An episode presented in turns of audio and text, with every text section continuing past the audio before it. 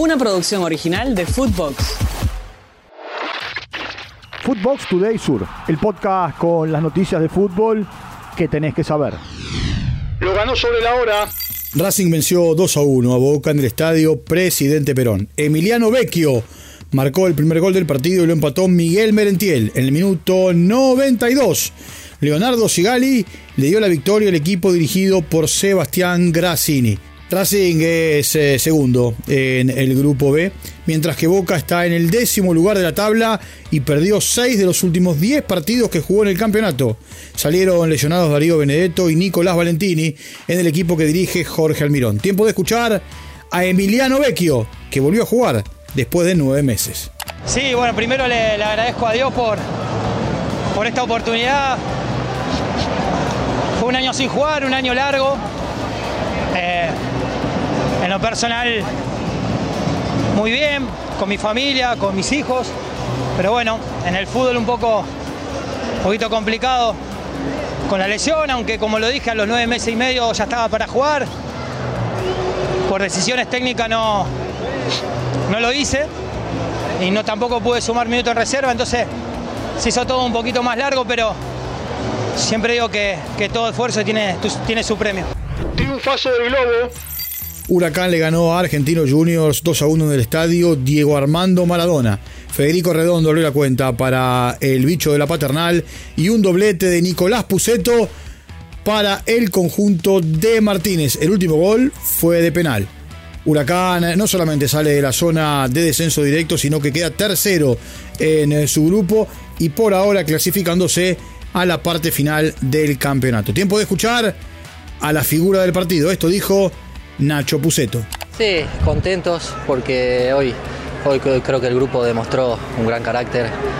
Íbamos perdiendo y en el segundo tiempo entramos con otra mentalidad, demostramos el grupo que somos y supimos sacar un partido importante adelante y ahora nos quedan cuatro finales más. Mucho, mucho, porque no veníamos ganando de visitante, este es nuestro primer, primer triunfo en el torneo eh, y creo que, que, que es súper importante y, y sobre todo por cómo se dio el partido. El Lobo respira. Gimnasia le ganó 2 a 1 a Barraca Central en el estadio Claudio Chiquitapia. Nicolás Colazo marcó el primer gol del partido, lo empató Iván Tapia de penal y Jonathan Cabral le dio la victoria al conjunto dirigido por Leonardo Carol Madelón en un partido con un mal arbitraje de Andrés Merlos.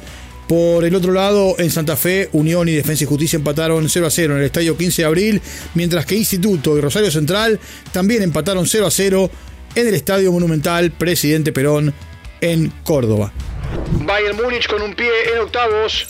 Bayern de Múnich le ganó 3 a 1 a Galatasaray. El gol del equipo turco lo marcó Mauro Icardi. Manchester United le ganó 1 a 0 a Copenhague. Bayern tiene 9, Galatasaray 4, el Manchester 3 y el Copenhague último con un solo punto.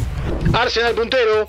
Por el grupo B, Lens y PSV Eindhoven empataron 1 a 1, mientras que el Arsenal le ganó en Andalucía al Sevilla 2 a 1. Arsenal es líder con 6, Lens tiene 5, Sevilla y PSV tienen 2 unidades. Con puntaje ideal. Por el grupo C, el eh, Napoli le ganó a la Unión Berlín 1 a 0 en Alemania, mientras que la victoria del Real Madrid 2 a 1 ante el Braga lo pone con puntaje ideal. Tiempo de escuchar a Carlo Ancelotti sobre la actuación del brasileño Vinicius. Creo ha, ha, vuelto a su mejor nivel, ha marcado un gol, ha, ha dado dos asistencias, entonces creo que se puede decir que ha vuelto, eh, ha vuelto bien. Creo que ha marcado la diferencia en el partido de hoy con las asistencias a Rodri, a Bellingham y con el gol que, que lo han, le han anulado por muy poco. El Real tiene 9, el Napoli 6, el Braga 3, cierra la Unión Berlín sin unidades. Festejó Alexis Sánchez. Por el grupo D, Inter le ganó 2 a 1 a Salzburgo, un gol lo marcó Alexis Sánchez. Mientras que la Real Sociedad en Lisboa le ganó a Benfica 1 a 0. En este grupo, Real Sociedad e Inter tienen 7 puntos, Salzburgo 3, Benfica cierra sin unidades. Footbox Today Sur. Una producción original de Footbox.